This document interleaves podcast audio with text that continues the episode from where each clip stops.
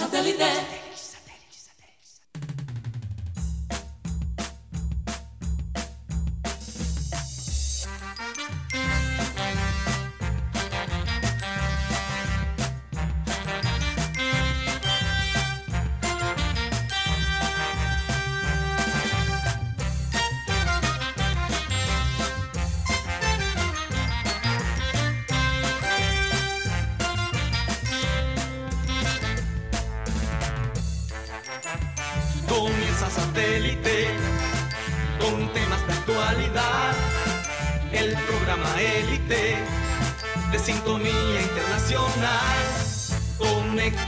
Satélite.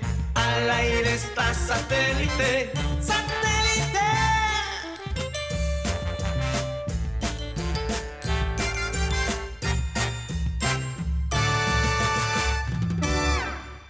Señoras y señores, bienvenidos a programa Satélite. Muchísimas gracias por estar con nosotros el día de hoy. El último día de, de enero, Mateo. El último día de enero. Ya empieza febrero. ¡Ya! Rocha, por favor. Casi me deja sorda. Hoy es 31 de enero. Hoy es 31 de enero, eh, día de pago. Así que tengan mucho cuidado, no se vayan a gastar la quincena, sean cuidadosos. No, fíjate con esos compromisos que hay, que la, ¿Qué, qué? la matrícula, los Hoy útiles, comenzaron el los colegio, colegios. No, este, El co- el Presencial. co- los cobros de OnlyFans. No, aparte, Oye, por otro lado, la- el tráfico fuerte esta mañana y esta tarde porque ya los colegios eh, están operando de manera normal, entonces ya el, el- el tráfico pesadísimo. 210 mil estudiantes Ajá. de colegios en Barranquilla y dos universidades Regresan. regresaron Sí. hoy eh, manera presencial. Ujú, O sea, oye, aparte, hoy estuve con el hijo mío, el menor. Yo pensé que lo iba a traer, pero no, este, me dio chance hasta llevarlo hasta su casa.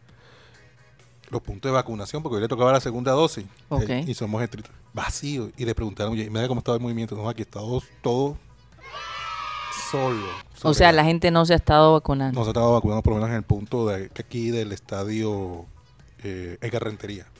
Bueno, bueno saberlo que no hay muchas filas para las personas que todavía necesitan. ¿Esta sería la segunda dosis o sería, La están poniendo la, Eh, ya están con la el segu- refuerzo? La segunda y refuerzo. segunda y refuerzo? ¿De qué compañía? Eh, eh, está la Pfizer, está la, Moderna. la Moderna y, y la AstraZeneca. Esta- Astra- AstraZeneca, AstraZeneca. que es la. China, ¿no? La No, no, no sí. es La AstraZeneca no es la China. No, no ¿Dónde es la? China, es la inglesa. Ah, Es la ah, verdad, tienes toda la razón. la Sinovac, Sinovac. Sinovac es la China. Sí, oye, Sinovac. ¿qué O sea que yo soy chino. Rocha, por Dios. ¿Qué te pasa? Si tienes los ojos cerrados por otra razón, no, no por ser chino. Bueno, No, lo que pasa es que como a mí me dio COVID, yo estaba es preguntando, entonces sí. me toca a finales de febrero. Sí, La- pero deja presentar el programa, Rocha, por Dios. Yo No, pensé. es que estuve enfermo todo el fin de semana, no pude hacer ¿cómo nada. va a ser? Bueno, Tú después del estuviste partido enfermo de de, Colombia. nuevo. Sí, Después del partido de Colombia, mucha gente no se sentía bien por el fin de Sí, semana. Un guayabo emocional. Aunque bueno, el partido del Junior levantó un poquito. Aunque eh, pienso que se pudieron hacer más goles, pero bueno. Claro. ¿Qué se puede hacer? Por lo menos hay una luz de esperanza. Si la selección Colombia no levanta, esperemos que, que el Junior sea nuestro, nuestro aliento, no sé, en cuanto a, a fútbol se refiere. Eh, recordarles a nuestros oyentes que estamos transmitiendo a través de Sistema Cardenal 1010 AM, a través del TDT Sistema Cardenal y a través de nuestro canal de YouTube Programa Satélite.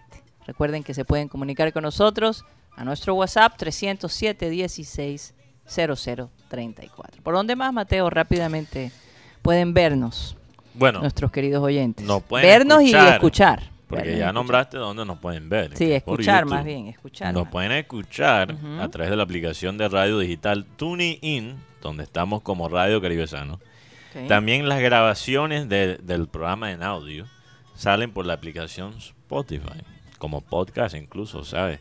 Quizás en el Clean Clean Digital hoy podemos hablar un poquito de Spotify, que está en las noticias bastante por este mm, podcast un poco controversial, eh, hecho por este comediante Joe Rogan. No sé si han escuchado algo de eso, les puedo explicar si lo han visto en las noticias. Pero bueno, nuestro podcast no es tan controversial. A veces, A veces, a veces, pero a no, veces. no tan controversial. Cuando, cuando Guti se marea. Un poquito más controversial. sí. Guti está callado hoy. Está callado. No ha dicho Ni ni, mu. mu, ni mu. Ni mu. Bueno, vamos a saludar a la gente de satélite. Tenemos en la producción ah, Benji Bula, Tox Camargo, Aran Lara. Acá en el panel tenemos a Mateo Gueidos, Benjamín Gutiérrez, Juan Carlos Rocha y quien les habla, Karina González. Vamos a dar inicio a nuestro programa, como siempre, comenzando con la frase acostumbrada que dice así. Nunca te rindas. Las grandes cosas toman tiempo. Mm. Eso, eso se puede aplicar a tantas cosas, ¿no, Mateo Rocha? A la selección. En Eh, este momento- bueno, no sé ni qué decir porque yo sentí que la selección se rindió a meter un gol al final. ¿Cuántos tiros al arco, Benjamín Gutiérrez? Fueron siete tiros al arco, al arco, arco, arco, y fueron entre 14 y 15 remates por, por fuera. Colombia tuvo, fue el segundo equipo que más remató en esta jornada eliminatoria, pero los goles esperados no se, no se concretaron. Mientras tanto, Perú remató tres veces. Tres veces, de los cuales uno, Uno acertó. que, y ahí uno se da cuenta, unas buenas tardes, Doloroso. se da cuenta uno, la posición de arquero es de las más ingratas.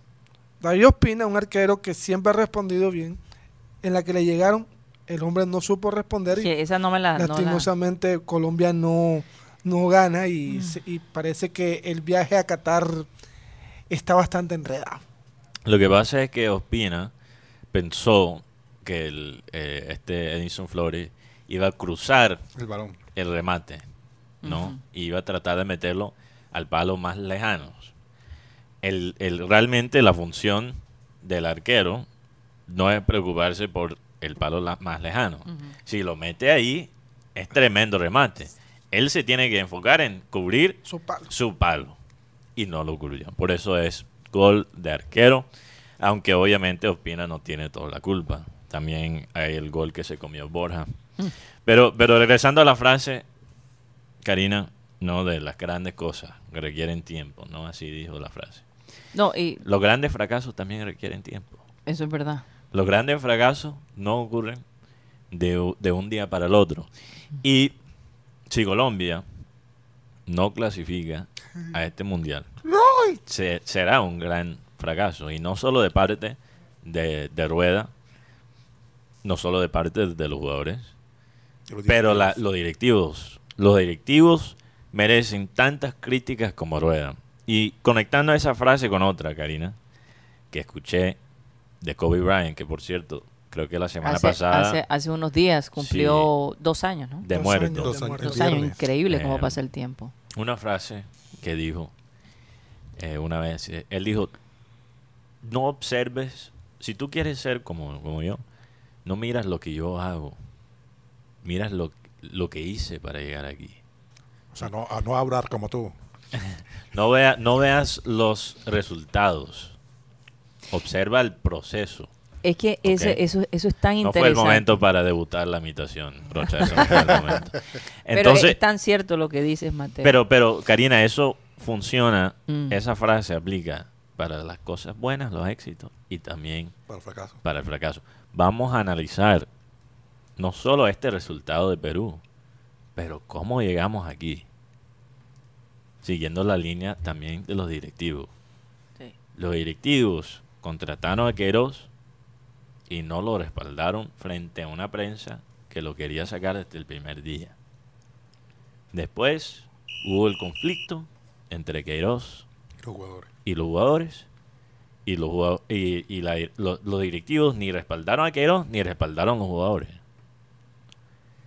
y meten a Rueda no no lo respaldan con la decisión sobre James Así es. o sea ¿cuándo ha tomado realmente una decisión clara la dirección?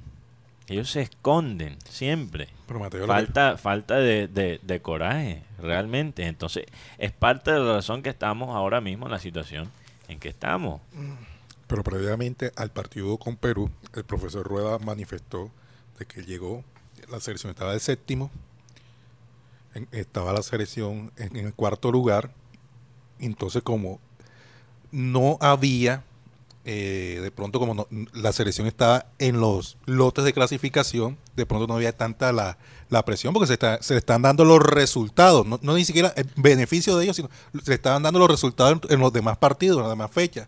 De pronto todos estaban esperando de que en esta fecha había la esperanza o más bien la confianza de que se podía Sí. ganar a Perú y de que no íbamos que no iba a pasar esta situación que, que- que pasó ahora. Pero, pero Rocha, lo, lo que Pero- pasa es que es que tampoco tuvieron los cojones de, de votar Ro- de no, Botar la rocha. no Rocha, no, a, a Rueda. Con R, todos con R. de votar a, de votar a Rueda, a Rueda porque después, después de ese último partido, ¿no?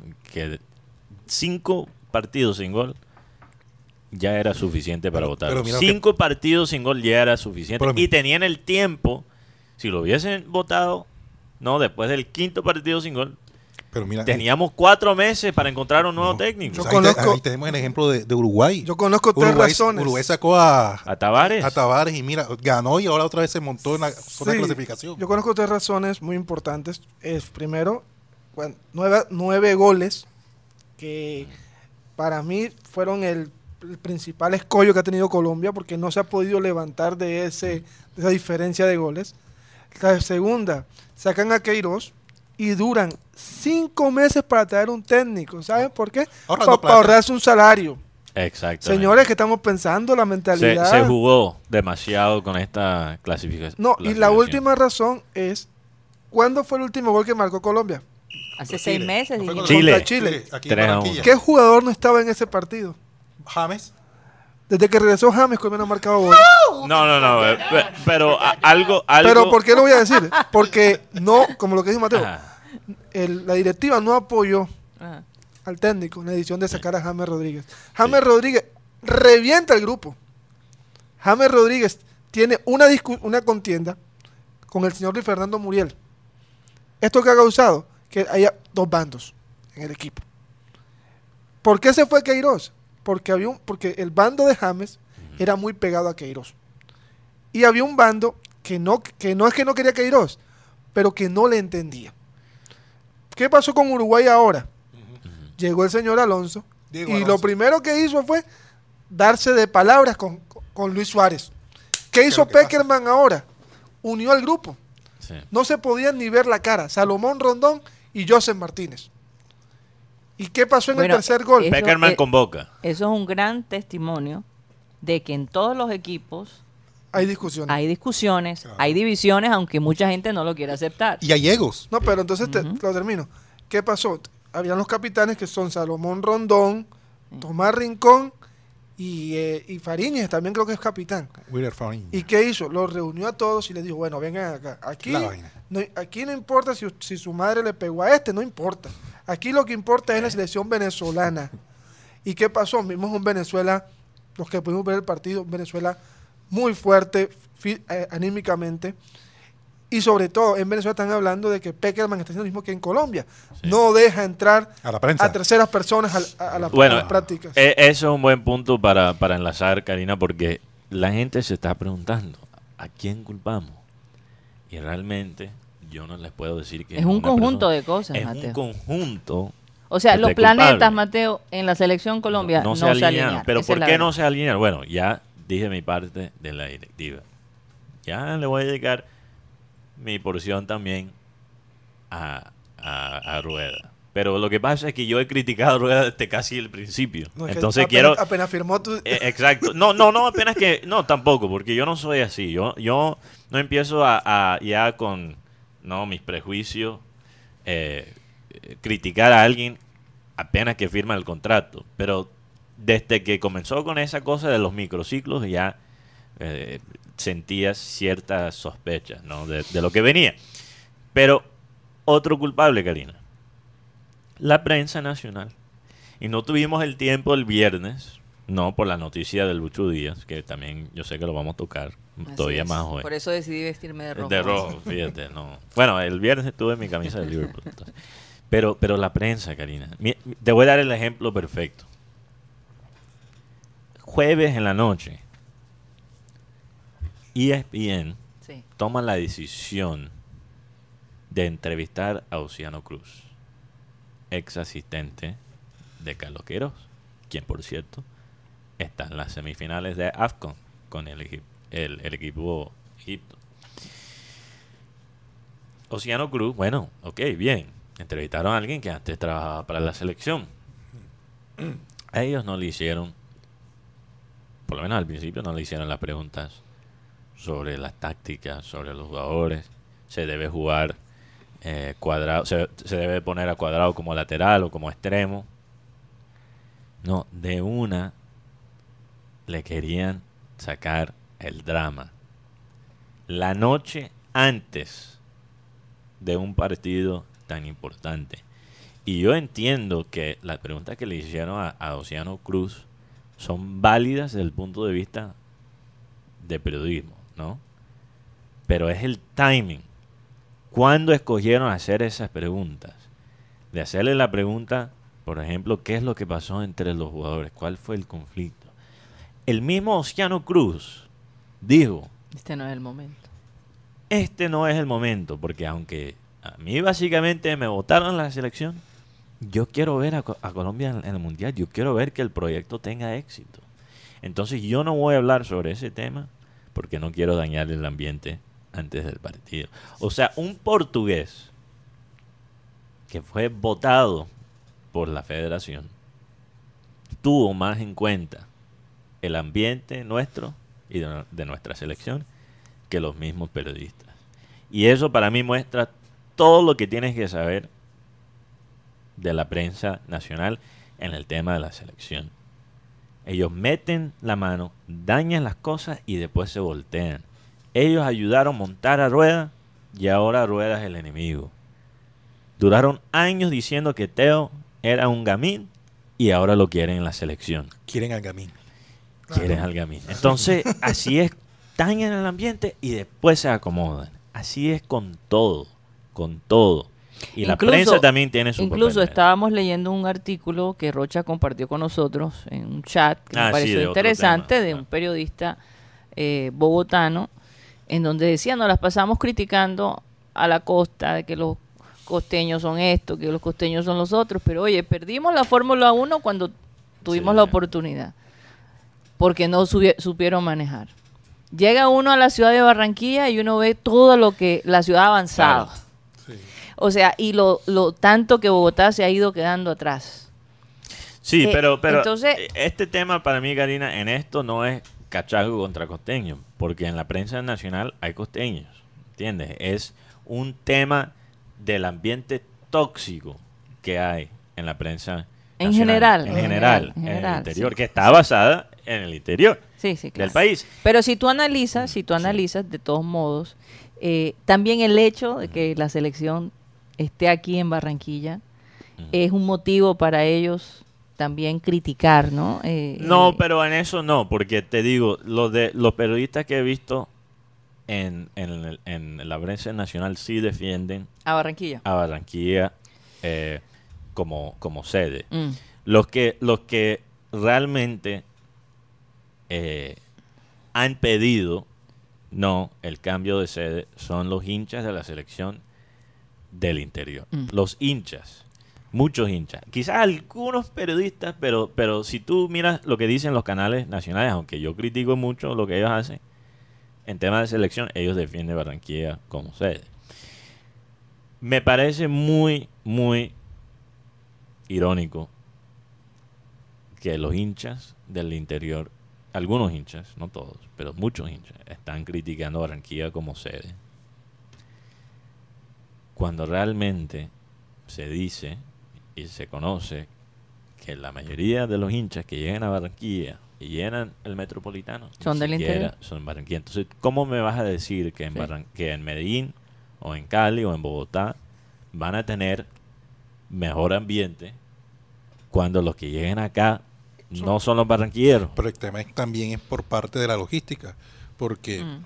La disponibilidad que hay de entradas para los barranquilleros, no hay, porque todo se lo llevan las agencias, siempre se lo lleva el- el- los patrocinadores, el banco patrocinador de, de la Selección Colombia, o, o, o se- o- o- o- o los cachacos ya lo tienen, los revendedores aquí, las pocas boletas que hay aquí para, bar- para los barranquilleros, lo tienen los revendedores, Y no, no hay acceso. Para aquí, para nosotros, para los barraquillos, no hay acceso. Para los periodistas tampoco. Para los periodistas menos. Ahora, uno se da cuenta cuando escucha los videos donde hay insultos y aquí yo no veo un cuadro ni nada, yo veo puro parse, puro lo que ya sabemos. Yo sí vi uno donde el, el- el hombre que le estaba gritando a James era costeño. No, no, Ahora. ah, ah, no, el que le Sí, estaba pero- gritando a Rueda que, que ladrón. Aquí no, aquí no gritamos ratón, aquí gritamos ratero, Sí. HP.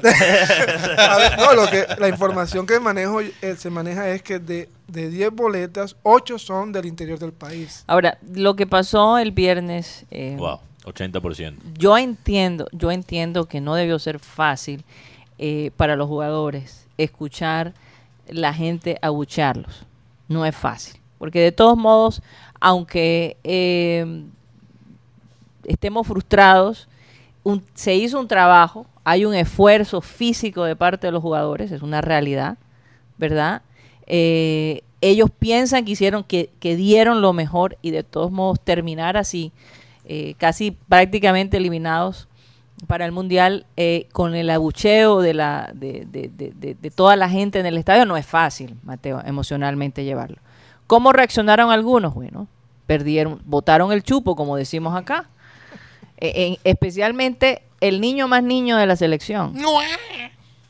Que de cosa o sea eh, una hizo pucheros el hombre en la mitad de la cancha. No, Carlos Andrés, pues. llorando eh, y después empieza a hacerle, no, a mí no me van a buchar y a decir todas esas vulgaridades. Malagradecido. Malagradecidos y, y de además. excremento, digo.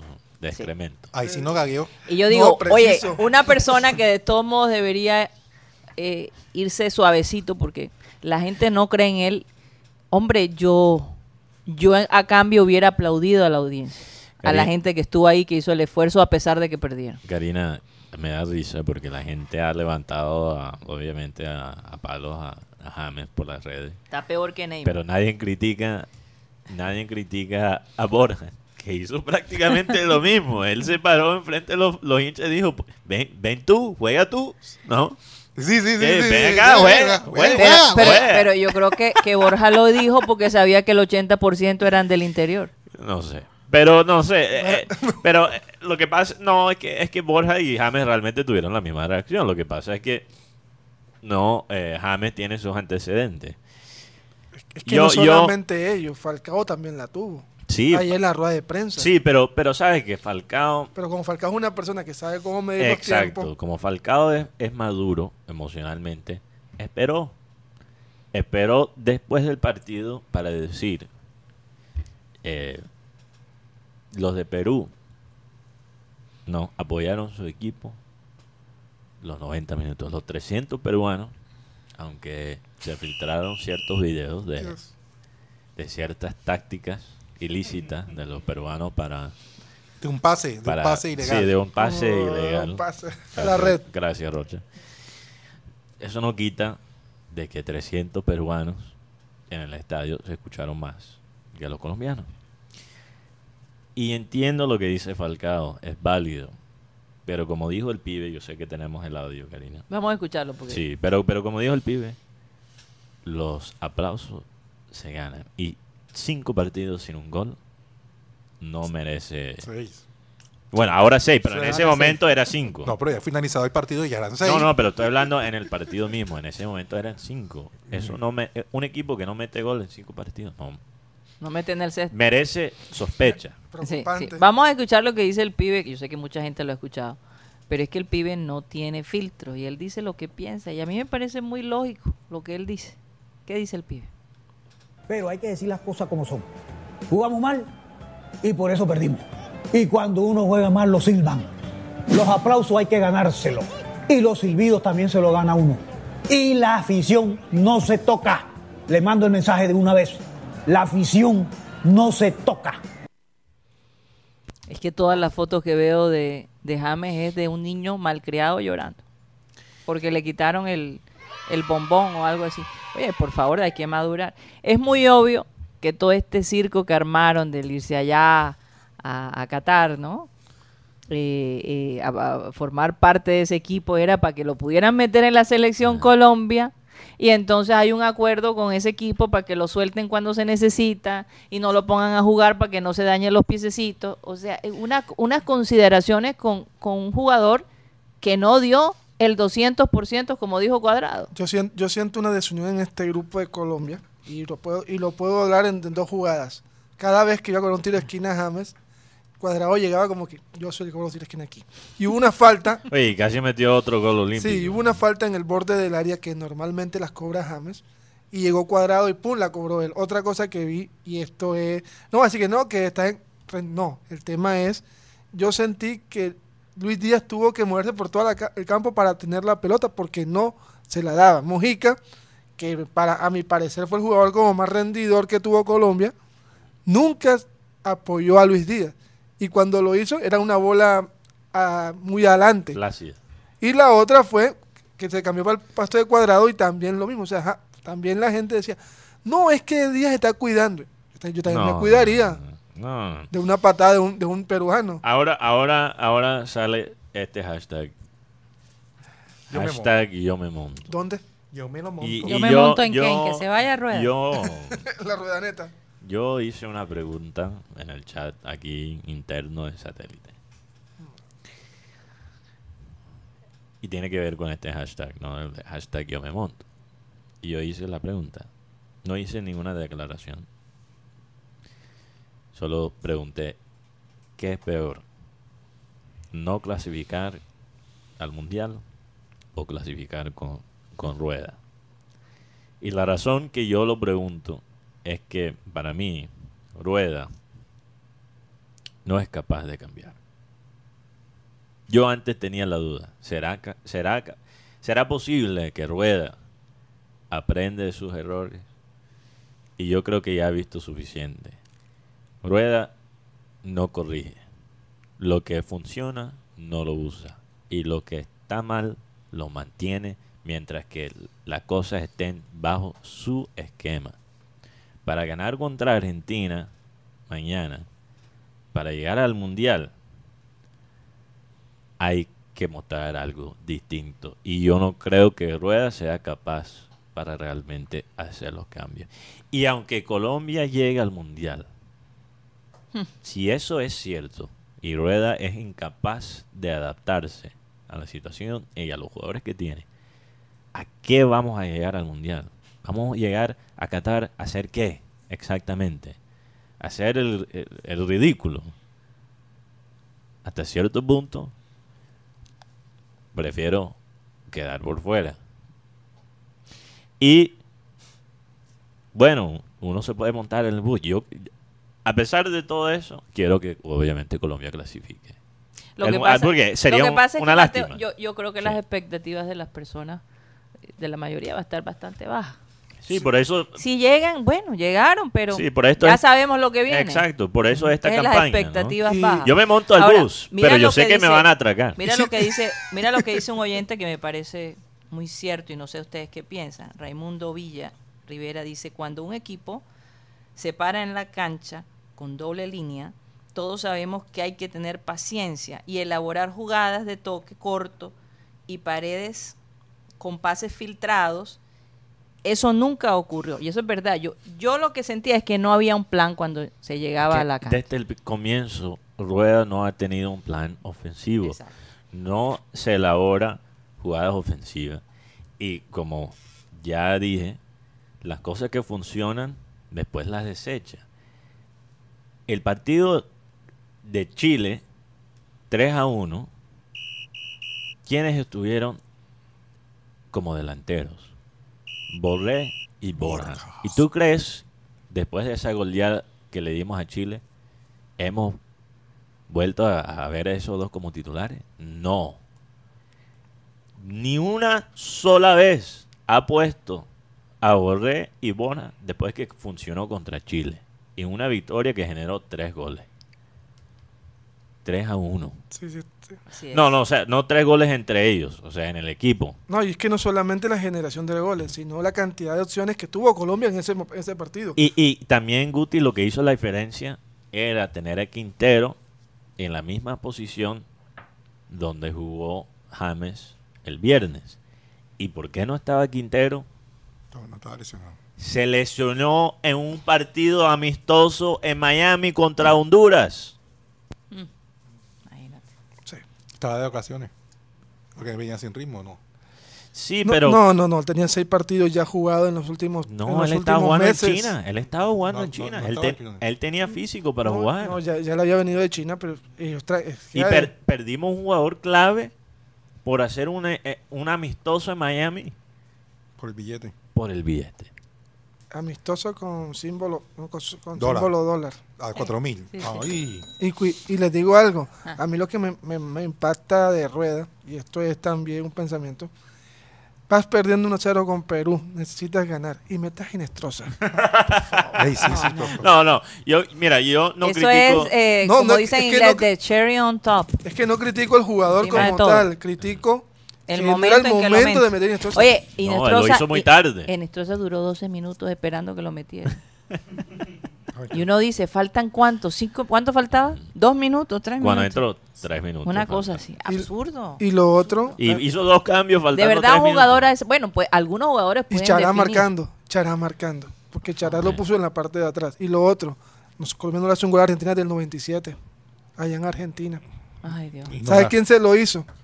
El, pibe. que habló ahorita, El pibe. El pibe. Carlos Valderrama. ¿Hace cuántas eliminatorias son? Desde el 93 no le gana a Argentina ya en, en- por eliminatoria. Ahora, Hay 5 a yo, 0. yo, yo sí le quiero... Ahora, mi- milagros Sí. existen, pero Argentina le tiene una rasquiñita a Colombia. Pero ¿sabes qué? Ahora sí le quiero dar algo de optimismo a la gente, porque todo lo que hemos hablado en esta primera media hora es negativo y tenía que ser así, ¿no? Sí, pues venía después Pero- con la sabrosura. Pero yo, sí, yo, pero yo creo que, que la rasquiña, hasta cierto punto, nos favorece. La rasquiña que tiene Argentina contra nosotros. Porque ellos muy fácilmente se pueden, sabiendo que estamos desesperados por ganar, se pueden sentar atrás y, y defender, y jugar al contragolpe. Pero yo creo que como ellos tienen, ellos tienen la rasquiña, van a tomar más, más riesgos. Y yo creo por ahí puede entrar Colombia. Sobre y todo quizá- con Jerry Mina. No, Vamos a ver, vamos a ver lo que pasa. Pero más que Jerry Mina ya está en Inglaterra. Sí, Ah, por, por Nada, tarjeta amarilla. Por tarjetas Ah, amarillas. Eh, Entonces sería Eh, Tecillo y Sánchez. Tecillo o Oscar Murillo. Oscar Murillo con, con Sánchez. Oiga, lo otro, vamos, vamos, Oscar, Mateo, Oscar Murillo. perdón, Karina, Lo último. Oscar Murillo también jugó en esa victoria contra Chile. Sí, claro. ¿Con quién estaba al lado? Con Cuesta. Bueno, Bueno, Cuesta tuvo una lesión. Cuesta no pudo y Jairo tampoco lo convocaron. Jairo Jairo Moreno. Moreno. Jairo Mar- Moreno también acaba de regresar de su lesión. Nos vamos a ir a un corte comercial y cuando regresemos también vamos a hablar de ese encuentro de, de Nadal con el, el ruso, ¿no? Mateo? Medvedev, sí. Medvedev. Es difícil a veces Increíble. pronun- Un pronunciar. monstruo, nada. Nadal. Iba perdiendo y se recuperó increíblemente. Ya regresamos.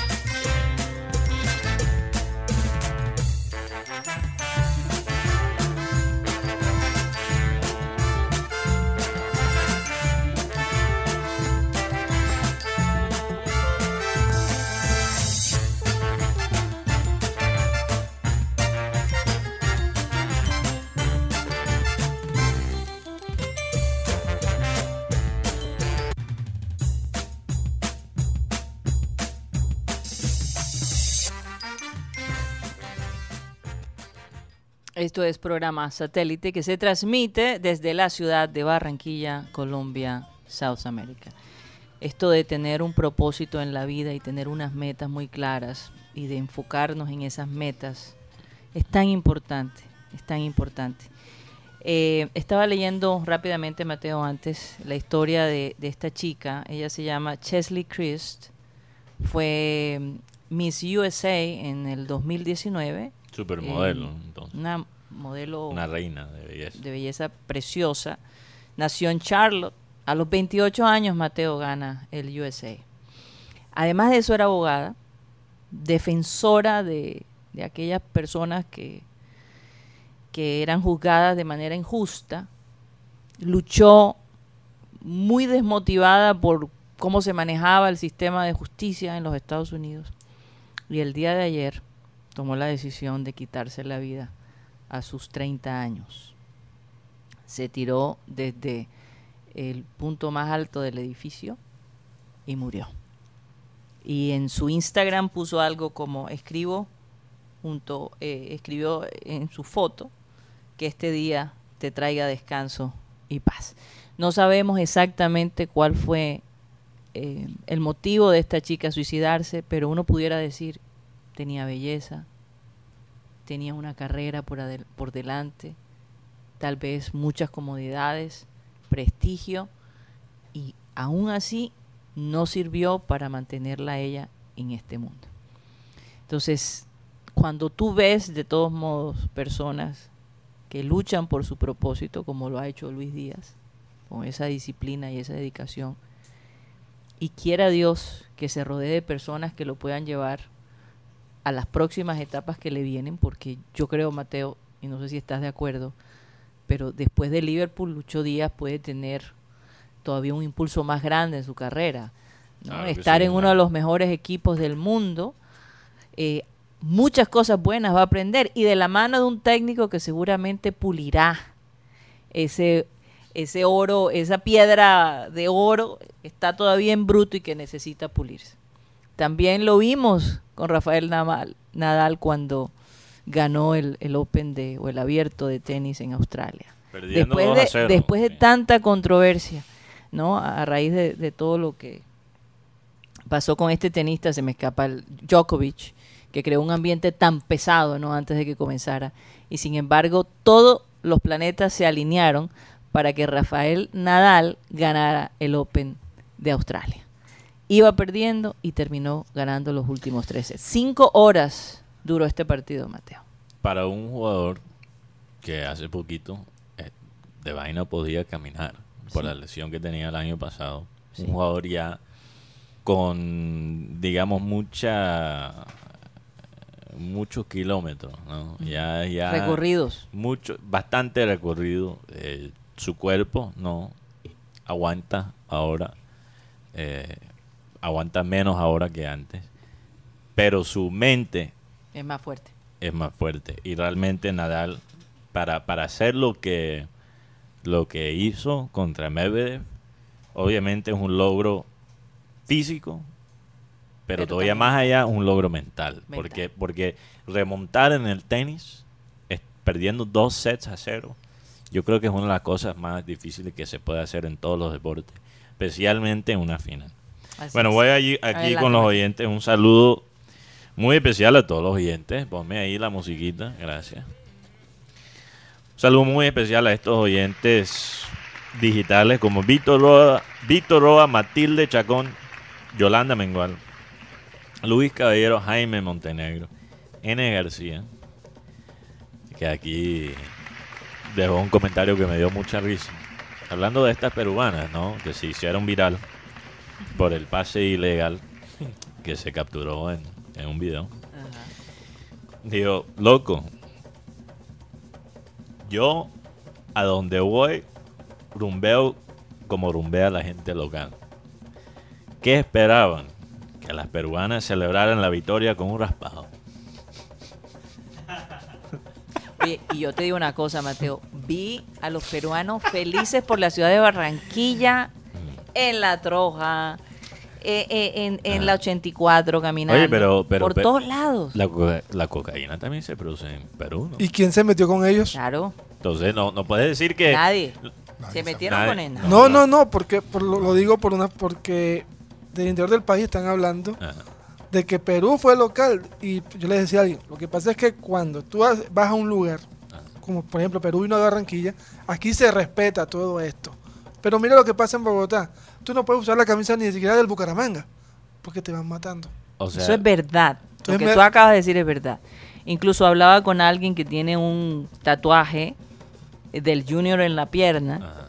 y dice eh, que él cuando Está en Bogotá. está en Bogotá se la cubre porque si se encuentra con un hincha de Santa Fe, de esos hinchas así Un bien ultra, atravesados, como- sí. óyeme, eh, ha visto incluso un compañero de él murió por tener el, el- por ser hincha del Junior. Imagínate. Unas cosas absurdas, de verdad. No sé si recuerdan el 5 a 0. Pues, Colombia, aquí No en Barranquilla recuerdo, no, hubo, no hubo ningún muerto.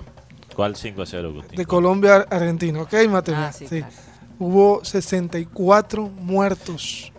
Nada más por el 5 a 0. Y por eliminar a Uruguay del Mundial del 2014, hubo 100 muertos fuera de Colombia, fuera de Barranquilla. Bueno, le pido que me dejen aquí terminar. Bueno, sigamos. Adelante, adelante. Eh, Gracias por las estadísticas sí, gracias, y la información. Eh, también un saludo a Javier Orozco, José Garcés, Wil- Wilberto Mejía, Enrique Martínez, Milton Zambrano que dice, buenas tardes señores, con un nudo en la garganta por lo de la selección Colombia.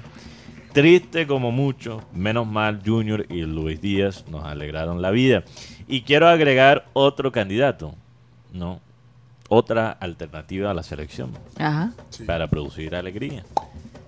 Ponme ahí la musiquita de béisbol, producción. Pim, pim, Hay que hablar pim. de los caimanes. Quienes ganaron, primeramente, las dos primeras victorias en la historia de Colombia en la Serie del Caribe. No solo ganaron, pero ganaron contundentemente contra Venezuela. Sí. Ganaron de una forma supremamente emocionante contra Panamá, un walk-off de nuestro querido Harold Ramírez. Y después perdieron contra México, que es un muy buen equipo, pero fue un partido bastante peleado. Entonces el béisbol cada año en Colombia va a mejorar. Y Y, hoy- muchos han destacado también a, a Mosquera, el coach, y cómo los colombianos, cómo Caimanes su equipo. Y aparte, Mateo, hoy va a ser un día histórico para nuestro béisbol. Dos, dos técnicos barranquilleros, dos coaches, perdón, barranquilleros se van a enfrentar. Gigantes de Cibao, de la República Dominicana, que son lo más probable, vamos a ser serios, lo más probable es que van a ganar la Serie del Caribe, Sí, porque porque los dominicanos se las llevan. Sí, claro. Del Cibao. Pero qué emoción ver a Pipo, Pipo, o- Pipe. Pipe, perdón, Pipe, Pipe Urueta. Urueta. enfrentarse a José Mo- Mosquera. Bueno, termino aquí con los oyentes rápidamente. También Sí. un saludo a Orlando Camargo, el Cabezón, John Garrido, Orlando Ojeda, Luis Angulo, Cándido Runcho, Jesús Padilla, María Martínez, David Charris. Jorge Pérez, Joan Nieto, nuestro querido Joan Nieto, un saludo para ti. Henry Torrerosa, Freddy Suárez, Remberto Muñoz, que dice saludos. Ahora la culpa la tiene la cancha, el clima, Barranquilla. Menos los jugadores y el técnico, según algunos jugadores y periodistas. Se está pescando en río revuelto. Oye, Mateo, eh, conversaba con, con Cyril Gaydos acerca de, de, de Lucho Díaz, que eh, él, es de, él es guayú, ¿no? Sí. Barranca Guayú. Guajira. Imagínate. Y eh, sobre Ashley Barty, que fue la ganadora del Open de, de Australia de, de mujeres, que también es nativa, si no me equivoco, Mateo.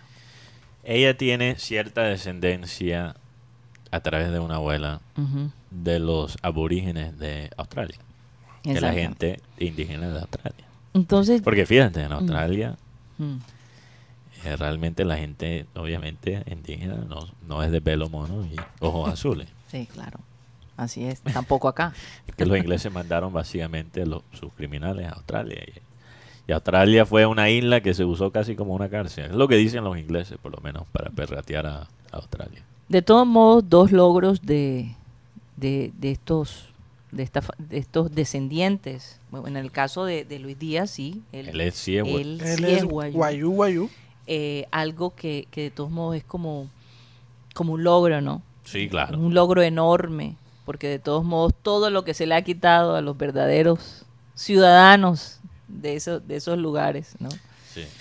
eh, tener ese, esa gloria en, en un momento difícil, porque hay que ver que el, el- el abierto de, de Australia, sin lugar a dudas, ha sido demasiado controversial. Sí, sí, y encima, la mujer que gana el torneo es nativa. Entonces, No, y, y- y realmente los, los que organizaron el torneo le deben agradecer a Nadal. Porque revivió. aunque ya la, la noticia de Djokovic era básicamente vieja, todavía estaban hablando de eso antes de la final.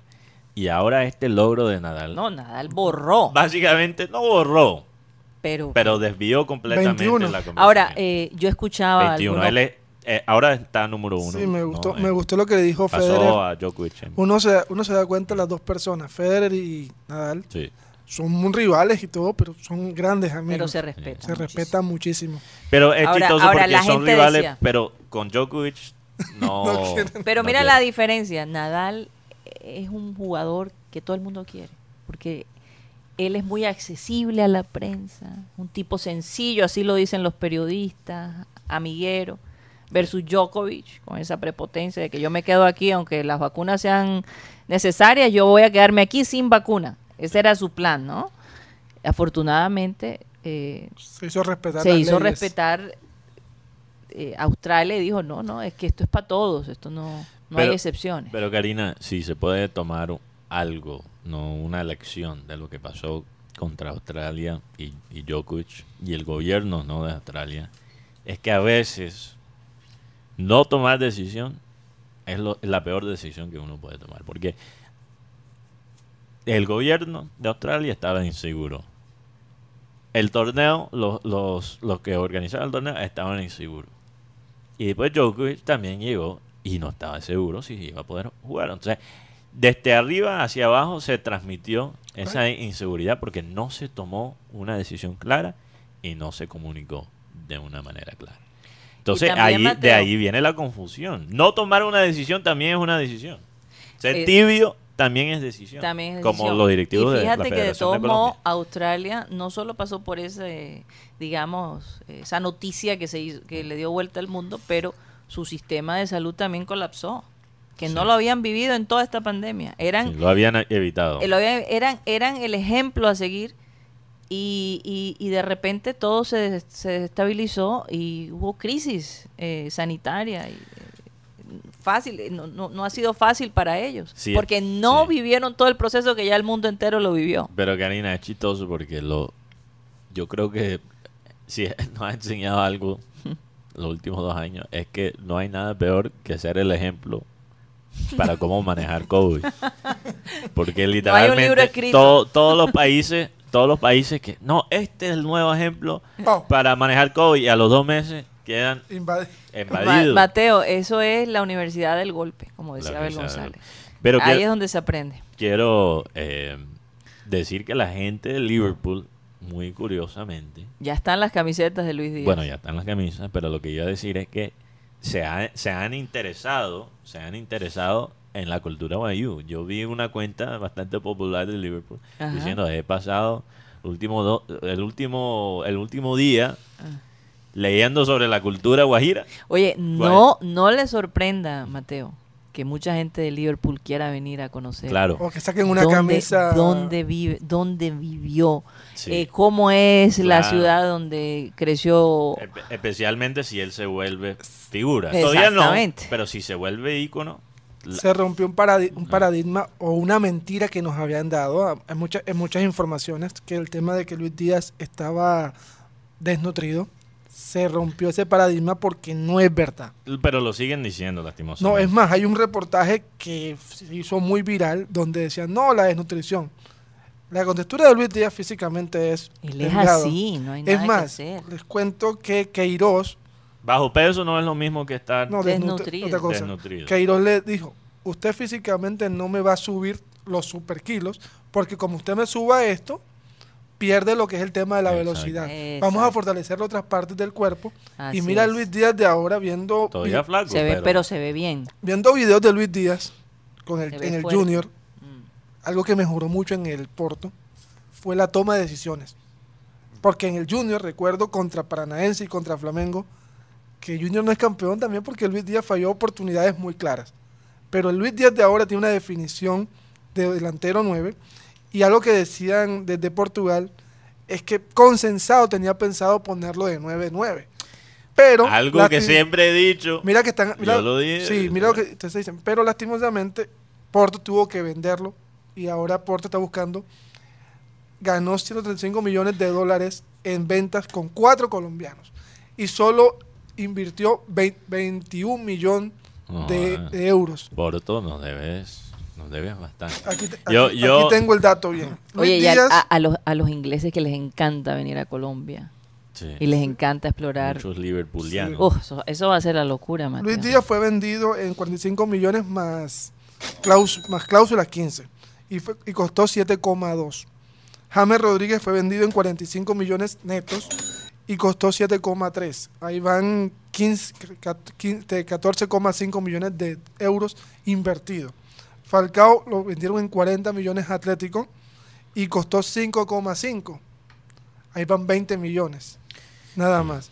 Y Freddy Guarín fue- costó 11 millones de euros. O sea, lo vendieron en 11 millones y costó un millón de euros. 21 millones de euros gastó el Porto en estos cuatro jugadores y ganó 135 millones de dólares. de Ahora, euros, perdón. ahora yo, yo bromeo cuando digo que, que Porto nos debe, porque realmente la, la, la, la razón que Porto coge ese talento colombiano y de otras partes también, pero particularmente el talento colombiano, y después lo puede exportar a otras ligas más competitivas, es porque los portugueses son expertos en la preparación táctica, que es algo que lastimosamente falta bastante en Colombia. Entonces tenemos, eh, eh, tenemos muchos jugadores que tienen los atributos físicos para jugar a un nivel alto.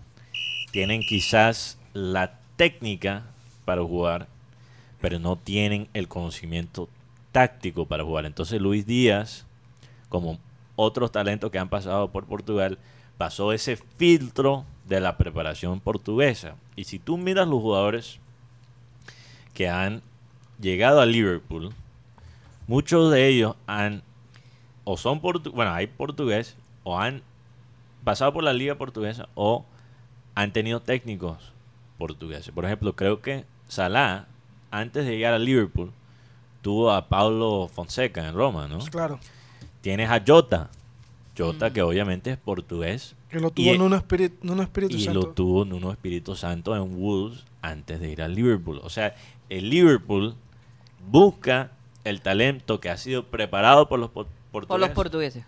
Bueno, menos por por, por este técnico que, que es el Ah. maquiavelo, maquiavélico. Eh, Ah, Mourinho. Mourinho, No, pero Mourinho es ejemplo de eso. Mm. Mourinho es experto, si él es excelente en una cosa, es la preparación táctica. Lo que pasa es que Mourinho nunca desarrolló una identidad de juego Mm. y por eso Y- se, y- y se- Mourinho- se quedó. Mourinho soñaba ser técnico del Liverpool. Sí, no. Eso siempre lo ha dicho. Oye, vamos a hacer un cambio a- al, al Junior. Claro. No hemos hablado absolutamente nada del partido del sábado. Ah, por sí, Dios. claro. La gente está diciendo, hablen del Junior, ¿qué pasa? No, eh, ¿Qué lo- podemos decir? El tema de Junior, hoy entrena el equipo, mañana viajan a Bogotá. Partido va a ser el miércoles frente a Independiente Santa Fe. La información es que no podría jugar o no van a habilitar a Albornoz. Eso quiere decir que de pronto el técnico está pensando que cuentan con los jugadores de la selección, porque como está en Bogotá, viene el vuelo directo de Buenos Aires-Bogotá. Ah. Eh, estoy hablando del caso de Miguel Ángel Borja y el jugador Inestrosa. A, a mí me impresionó Albornoz bastante. Oye, ¿cuándo regresa Cariaco? También tendría que volver el mismo miércoles. El mismo miércoles. Pero me Y ellos están en Bogotá. Esa es una ventaja que, que Junior va a estar en Bogotá. Yo quedé bastante decepcionado con Albornoz frente Nacional, pero vi, vi progreso en cómo jugó contra, Equidad. contra Equidad. Me, me inspira más, incluso hasta cierto punto, si él juega así de una forma consistente, lo prefiero a Inestrosa. Lo voy a no. decir de frente. No, y el marcador fue corto el pasado sábado frente a Y Equidad. además baila champeta, entonces ya. Sí, eh, tiene una combinación. hecha- pre- pre- Oye, pero no están de acuerdo choque. que pudo haber sido más que un gol. Sí, sí. Claro, es que pegaron el palo tres veces. Fue- no Creo- fueron dos. Fueron dos y, un- y un gol anulado a, Lo, a lo Uribe. sentí, Y, lo eh, sentí como seis. No, y la, y la que falló Zambuesa. Zambuesa. ¿Cómo estuvo la ¿Quién asistencia, jugó? por Per- cierto? Ah, espera, Mm. Karina, perdón, te dije Cari. Zambuesa, para mí, aunque se Para com- ti, Karina, por favor, Mateo. Gracias. Zambuesa se comió unos goles que eran más difíciles perderlas que meterlas. Pero para mí jugó ese papel de 10 mucho mejor que Yesu. Y Yesu, por favor, no me lo mueven de esa posición, carajo. No me lo toques. Y a mí No me lo toques. Y a mí me gustaron Eli los- Moreno me Me encanta. gustaron los minutos de Daniel Giraldo. También también. tuvo unos minutos muy claros. Cuando llegó Ángel. Cuando entró Fabián Ángel se vio un ¿Y, y cómo vieron a Juan Cruz Real? Sudado. To- todavía no. pero, pero menos sudado. Menos sudado, yo creo no que se puso sudado. Yo algo creo, abajo. yo creo que él tenía como No. dos camisas debajo de la. No, estaba menos sudado el hombre. Dos camisetas debajo de la camisa. Hombre, Juan Cruz, yo creo que mejor una, unas camisas menos sedosas, más de algodón que No, absorban yo, yo más. te aseguro que esa camisa se va a volver a colocar. para todos los partidos. Sí, porque con esa, con esa ganó Pero en tú me dijiste que, que, que, que es Juan la Cruz- misma. Es la misma. Pero si es la misma, pero tú me dices misma. que Juan Cruz no es Eso fue lo que respondió en una rueda de prensa. Hoy le voy a recomendar a Juan. supersticioso. Hoy le voy a recomendar, profesor, cómprese una camisa así, manga corta, suda menos. de lino blanco. De lino. De lino pero blanco. Karina, yo sé que tenemos, yo nos tenemos tenemos que que ir. No, pero tenemos nosotros que comenzamos tarde. Ya nos tenemos que ir pronto. pero aprovechando Ajá. lo que nos queda en sistema cardenal, ¿Qué? Todd Camargo tenía una pregunta para los oyentes. Ah, para que nos la respondan en el clink. Sí, para que nos respondan en el chat. ¿Cuál es la, cuál es la pregunta? ¿Cuál es la pregunta, Tox? Camargo. Eh, buenas tardes para todos. La pregunta sería para todos nuestros oyentes, ¿usted qué le diría a Reinaldo Rueda si fuera su eh, abuelo después del partido de Colombia-Perú? Su abuelo. Si rueda, porque tiene cara de abuelo. Yo le digo, yo le digo, Si abuelo, todo- cuidado. Abuelito, retírate, abuelito. Abuelo, no creas todo lo que te llega al WhatsApp. ¿Será que lo maneja? Retírate, abuelito. Hay abuelos que, que, que pueden trabajar hasta los 100 años, pero hay abuelos que a los 60 ya se deben Reinaldo, abre el ojo. Abuelo. O, o cambiar de profesión, no sé. No creo. ¿No? Bueno, se nos acabó el tiempo. Vamos a ver qué dicen los oyentes. ¿Tú quisieras tener de abuelo? Bueno, tuviste un abuelo, un abue- tienes dos abuelos. Dos abuelos, sí. Has tenido unos abuelos maravillosos. No creo que los cambies por nada. No. Pero bueno, nos despedimos de Sistema Cardenal. Muchísimas gracias por haber estado con nosotros. Estamos de lunes a viernes, de 1 y 30 a 2 y 30 de la tarde aquí en la 1010 AM. No se les olvide que esto continúa media hora más a través de nuestro canal de YouTube, programa Satéli- satélite, lo que llamamos el Clean Clean Digital. Muchísimas gracias. Satellite.